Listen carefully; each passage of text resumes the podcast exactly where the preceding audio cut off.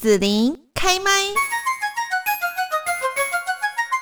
那我们继续呢，在节目这边哦，要跟大家呢来谈一谈，就是呢，因为这个疫情的关系，所以呢，好像远距工作这件事情就变得非常的重要哦。其实呢，呃，远距工作这个。能力，或者是说工具哈，或者是说一种工作的方式，这个已经有好多年的一个发展了。不过呢，在疫情之前，大家大概不一定需要的话，不会特别去做这件事情啊。不过现在这个远距离呢，就变得是很重要哦。是不是你已经准备好了呢？尤其是面对未来的变化，全球化的远距工作。好，那我们今天在这边呢，来邀请到的就是《远距离》这一本书的作者哦，Joyce Young。那他呢也是七年级的国际工作者，目前是担任澳洲首都坎培拉大学国际市场专家的一个职位。也就是说，我们现在其实是台湾跟澳洲的一个连线吗？好，我现在请请 Joyce 先跟大家来问候一下。Hello，大家好，子琳好。是 Joyce，你现在在澳洲吗？是的，我现在人在澳洲的首都坎培拉。嗯，好，所以我其实问这个问题是说，以前我们在台湾做广播电台的一个远距的访问，大家都是透过电话，但是因为呢，我们有网络的关系哈，所以我们现在其实是用 Google Meeting，然后我把它录音录下来去播出的这样的方式哈，也是可以呃邀请到世界各国的这些专家们来跟大家分享一些资讯啊。那现在呢，就是请 Joyce 也跟大家来谈一下，世界办公革呃办公室革命正在进行。中哦，那为什么说要进行远距的工作呢？远距工作和传统的工作是有什么样的不同呢？在二零二零年的疫情之前，其实远距工作已经进行了有几十年的历史。可是，呃，远距工作的发展，可能对于平常在办公室里面工作的人们，感觉跟这个有感度不是很高。原因是因为大家，嗯，就是传统型的工作环境还是属于朝九晚五，然后进办公室去工作的这样子的一种模式。嗯，可是，在去年，就是二零二零年，全球新冠疫情大爆发之后，远距工作的一个整整体的成长的一个速度就被光速的提高，因为所有的企业，它为了要继续的生存下去，也。不让疫情去打断他们的一个呃，尽量吧，尽量不去打断他们的整体的一个工作的进程跟生产的一个流程，所以很多的工作都因为疫情的关系而被催生成为，或者是说你也可以理解成转型成为远距工作。那所谓的世界办公室革命，它其实是一个去中心化的概念。所谓的去中心化，就是说大家以前对于工作本身的理解，很多的程度上是觉得你要离开你的家里的住所，或是你休息的地方，然后你要到一个场合，那这个场合可能就是一个办公室的环境，所以大家都集中在这个场合，就是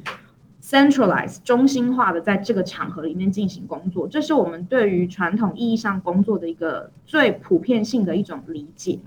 那远距工作跟这种传统工作的理解有什么不同？它其实最大的不同点就是，它让我们拥有了工作地点上的一个自由度。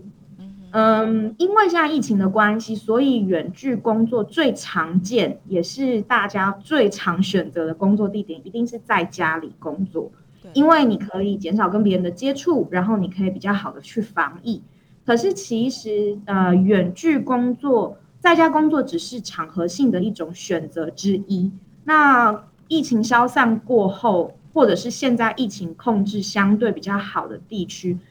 远距工作的工作场合也可以有很多不同性的选择。所以简而言之，远距工作跟传统工作最大的不同点，它就是达到了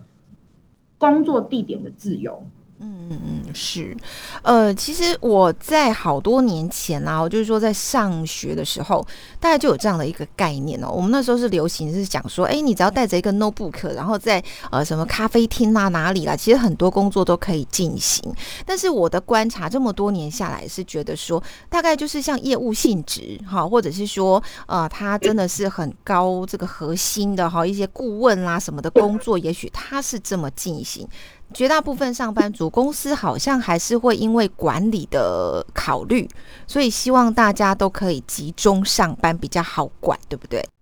对，这是大家对于呃管理方面或者是一个公司的营运方面的一些呃 concern，就是一些担忧。可是，嗯，就好像我在的，我我所在的产业是全球高等教育产业嘛，大学是属于高等教育产业的其中的一环。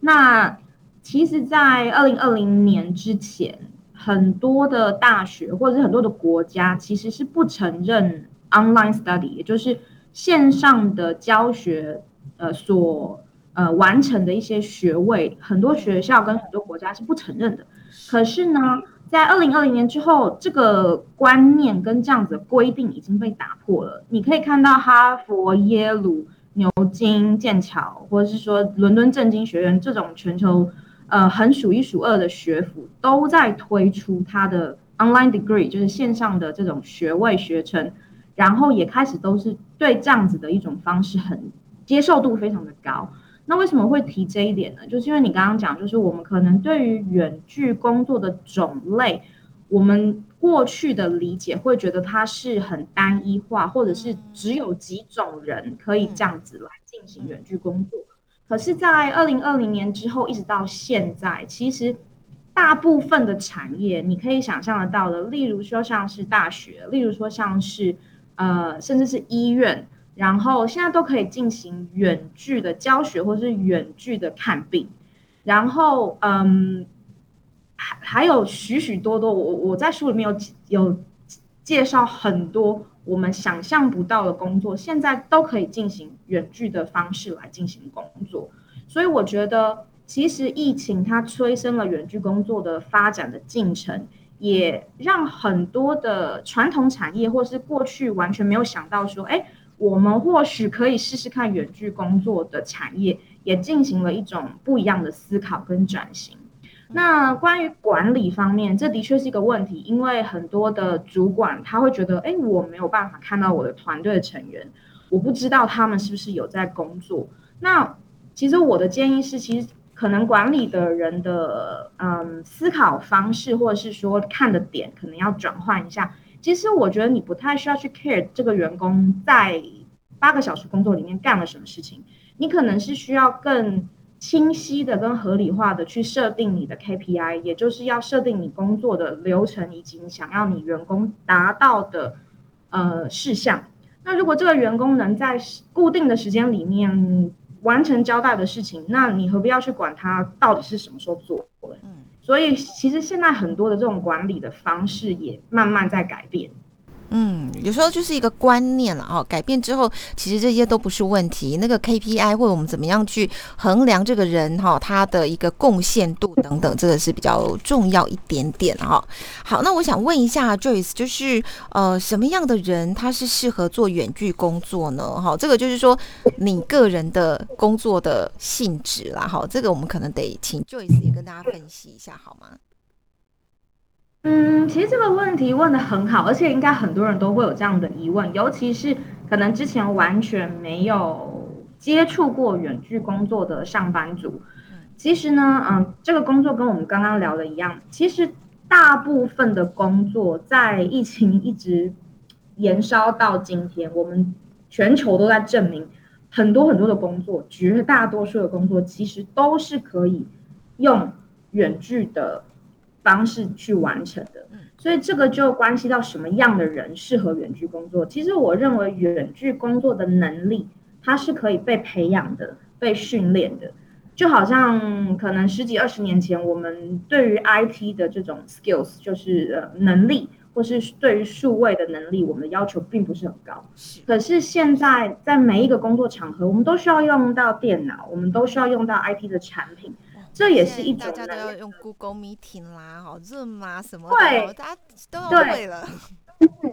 对，所以这个就是一种能力的一种变化跟能力的一种培养。所以我认为什么样的人适合远距工作，其实并不是谁会去适合的工作，而是我觉得我们要换一个方向去思考，就是这个远距工作是现在全球工作的一个发展的趋势。那远距工作的能力就是我们需要去具备的一种能力。你的这个能力越强，你的适应度就会越高。那就代表说，你可以胜任的工作种类也就越多。要请教 Joyce，就是说，那远距工作的话，我需要具备哪一些的硬实力，还有软实力呢？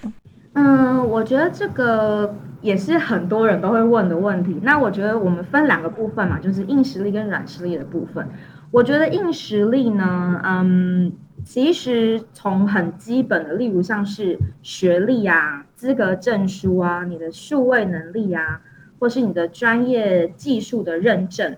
语言能力，还有语言能力的认证，其实这很多的东西，它其实就是一种，嗯，为什么我们要讲说，哎，你都要去认证？原因是因为，例如说，我们现在可以线上进行看病，你可以线上咨询。就是心理咨询，你可以呃去跟一个咨询的咨询师，然后嗯跟他直接在线上进行所有的咨询服务，你不用真的去到这个医院或是去到这个咨询师的办公室去进行。可是，在这个时候，你要想，如果你自己是嗯在找这样子服务的人，你在线上去找这些人的时候，你会不会第一个要看的就是这个人的？资资质的认证跟他的很多专业技能的认证，你看了以后你会觉得比较放心嘛？是。所以呢，我觉得，而且这种东西现在是网络的时代，很多东西或者是说绝大多数的东西，你在网上都是可以查到很多相关的资讯，甚至是 review 过去的人对这个某某某某人的一些呃，就是一些评鉴也好，或者是一些就是用户的观感也好等等，其实都是可以查到的。那这个东东西就变成是说你的硬实力的一种体现。那我觉得在这一块的话，可能大家还是要去比较专注在把自己的专业的部分达到一个这样子的一个认证。那我认为这些就是我们要讲就是硬实力的部分。那接下来就是要讲软实力了。软实力这个。范畴其实非常的广泛，那软实力也是比较不好去用一个证书或者是说呃别人给你的 review 来进行平衡的一个标准。可是我觉得在呃远距工作这个范畴里面，你所需要的软实力，呃有几个非常重要。第一个是时间管理的能力，然后呢再是拆解任务的能力，然后还有就是彻底执行的能力。我觉得为什么要特别去讲这三个？因为你在远距工作的时候，你可能你的工作的环境跟你的老板、跟你的客户、跟你的同事，你们都是分散在不同的地方的。嗯，那你如何去管理一天的工作的时间？要怎么去分分好分配你的时间？然后把最紧要的、最需要把它做完的，或是需要跟别人一起合作的事情做完。然后再去合理的安排其他的时间，我觉得这个就比你在办公室里面来的更加重要。因为你在办公室的时候，可能很多这些嗯，就是时间的管理，其实大部分是可能哎，老板已经帮你框好了，或者是说你会因为 meeting 的关系，你会比较制式化的节奏感，对，你会比较制式化的去管理你的时间。可是如果你在远距工作的时候，你自己管理自己时间的能力就需要更好。嗯，然后再来就是我们刚刚讲说拆解任务的能力，就是你有一个工作要做，可是这个工作可能是一个很大的一个事项，那你要有这个能力去把它拆成小的一个一个的小的目标，然后小的事项，然后一个一个的去完成。那这个时候，因为你的老板、你的同事都不在你身边，所以你这样的能力就需要比。在公公司或者是说大家一起工作的时候来的更好。那第三个就是你的，刚刚我们讲就是说彻底执行的能力，因为你老板不在你身边呐，我们都会有怠惰的这种心态，人人都是这样子，每一个人都是这样，这很正常。嗯，你可能也会因为不在办公室的环境，你会有很多的 distraction，会有很多的其他的事项让你去分心。那这个时候怎么去确保你可以？把你的工作执行完成，这个能力就变得非常的重要。这些东西不会，这些这些所有的软实力，你没有办法去拿个证书证明说你可以。但是实际上工作的时候，这些东西就非常非常的。嗯，很关键。Joyce，你在《远距离》这一本书里面也提到说，打造个人品牌和远距工作息息相关哈。为什么你要特特别去提这个？然后呢，这有什么关系吗？我我做出了我的个人品牌，跟我的远距工作有什么关系？呃，我觉得在这一点方面，就跟你能不能去找到更多的远距工作的机会，或者是说。呃，例如说你现在在某个职位里面，你想要跳槽，你想要到更呃不一样的工作，或是有更高的薪水等等，我觉得这个时候你自己的个人品牌跟远距工作就非常的有关系，因为你自己的品牌打造出来了以后，所谓的个人品牌当然跟很多的网络上面的平台就很有很大的关系，跟 social media 社群媒体有非常大的关系，等于说你在这上面有一定的影响力之后。其实像，例如说，我来自己做举例好了。我在我的 LinkedIn 上面，我是有一个固定的 profile，我常常可能每一个月或是每几个月，我会稍微更新一下。那我在这个平台上面就有很多远距相关的工作机会自己找上门来。所以我认为呢，就是在这样子的一个科技时代跟社群媒体的时代，你建立自己的品牌，并不是说每个人都要去做呃 influencer，每个人都要去做。呃，online 的这样子的一个网红也好，我觉得并不是这样，而是说你在你的专业里面，你有一定的被认可度。那在这些的社群媒体平台，你有一定的话语权，会让你自己本身的个人品牌有非常专业度的一个突出。那这个对你自己本身的工作的发展是非常的有注意的，尤其是一些远距工作的工作机会。那可能说你人在台湾，可是。你的工作的嗯前景完全不会被地域所限制，你可能会有美国的公司来找你，你可能会有德国的公司来找你，所以我觉得这个就是环环相扣。我也非常建议大家去尝试把自己的个人的专业的部分把它打造成为品牌。这边我想请教一下 Joyce，就是呃你说的这个个人品牌，它。展现在线上嘛，就是我这个资料是放在网络上，所以各国各个公司它可能都查得到嘛。因为像我们现在传统来讲，可能它就是在那个人际之间有没有业界知道你很有名这样子。对，就是要利用网络平网络的平台，例如说我刚刚讲的这个 LinkedIn，LinkedIn 是全球最大的一个专业呃人才的一个社交媒体平台，所以说我会很建议所有的专业人士，你可以把你过去的学经历。再看你自己本身，对于说你想要分享多少，你可以把它放在上面。像我的话，会分享一些最呃核心的，我过去做过的一些大型的专案，跟我突出我自己的专业的能力，还有过去服务过的公司跟参与过的一些比较大的 project。那放在上面之后，因为这个网站，哎，不是网，这个社交媒体平台上面有非常多的全球的猎头都在上面，所以他们会。设定关键字，然后会去找到他们想要的人才。所以我觉得，如果你在这样子的嗯平台上面建立自己的一个个人品牌的话，你会有很多意想不到的机会。我自己大概有算过，平均我大概一到三个月就会有不同的工作机会自动找上门来。所以我觉得这是一个非常好的投资，就是你的时间报酬率投资是非常高的。所以，嗯，这个部分我觉得可能跟大家想象的，就是哦，建立自己的一个品牌，要去做，嗯，Facebook、Instagram，然后自己建网站等等，没有，其实没有那么复杂。我觉得，只要找到对的平台，就会很简单。然后我们还有聊到一个说，呃，除了颜值和实力呢，还需要数位影响力哦。那什么是数位影响力呢？嗯，其实呢，就是这个跟刚刚讲的个人品牌也是息息相关的。现在我们嗯，所有的人吸取知识的渠道，其实大部分都是透过我们的手机，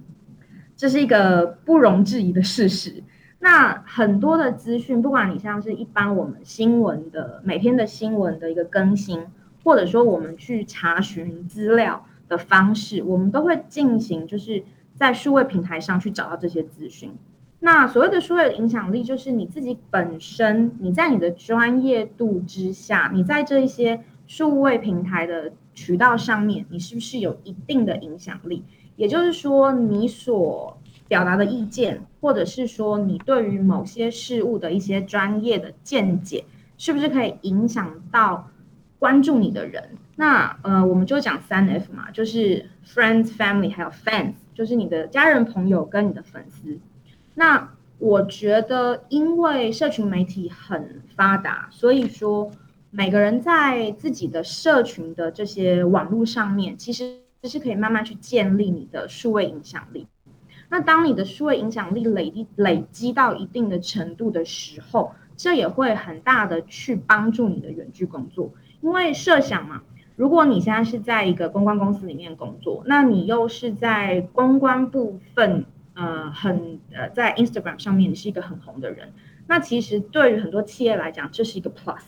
他们会很喜欢这样子的人。那在同样的呃候选人当中，比如说最后有五个候选人，然后你在这方面的社会影响力大于其他的候选人，那在相等条件之下，那工作机会可能就会落在你身上。好，那最后这个问题就是说，有哪一些呢可以去尝试的远距工作，或者说更容易找到远距工作的一些秘密呢？嗯，我觉得很多人可能会觉得远距工作很遥远，或者是说他们之前没有接触过，就会很担心，不知道从哪里入手。那我觉得我会建议试试看，在不同的人力网站上面，现在有一个很。常见的一个工作，而且它所需要的硬实力跟软实力的门槛都不是很高，就是 virtual assistant，就是虚拟助手这样子的一个工作，就是其实就是呃，可能是协助不同的公司去进行一些助理方面事事务的一些呃协助的内容。可是呢，就是你是用远就是远距的方式进行工作，那这个就其实也很有意思。你可能你的雇主他现在是。在美国，或者是说在欧洲不同的国家，这些我觉得大家都可以试试看去尝试。然后，嗯，另外的话，现在很多的人力网站也有开出就是远距工作的特区。如果你在这些人力网站上面，人力银行去搜寻，打一些关键字，就是打远距工作或是在家工作，也会有很多意想不到的收获。嗯，怎么样可以更容易的找到远距工作？我刚刚讲就是个人品牌，我会很建议大家先建立一下自己的一个 online profile，然后呢，会去多关注一些呃人力银行的网站，尤其是这些远距工作的专区。另外有一些网站，我在书里面有列的非常非常的详细，全球有现在有很多的平台是专门专注在远距工作的。那这些平台有非常非常大量的职缺，每天都在输出。例如说，We Work Remotely 就是一个非常大的平台，上面有数以千数以千计，甚至是更多的这些远距工作，每天都在输出，所以也很建议大家去看一看。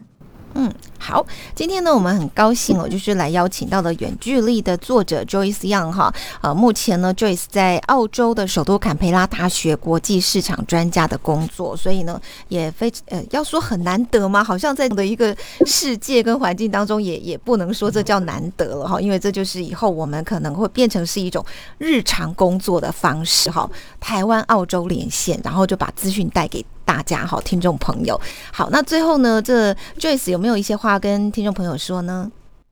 那首先非常开心，今天可以大家跟大家在线上这样子，澳洲跟台湾连线啊，希望以后有更多的机会跟大家在呃线上做更多的交流。好，谢谢 Joyce 样喽，谢谢，感谢子琳。谢谢你让紫琳用节目的方式来陪伴你，欢迎继续关注紫琳开麦。对紫琳的节目有什么想法或回馈，请留言或私讯脸书紫琳开麦，或者加入 LINE 聊天室 Podcast，听起来还会不定期举办活动哦。我们下次见。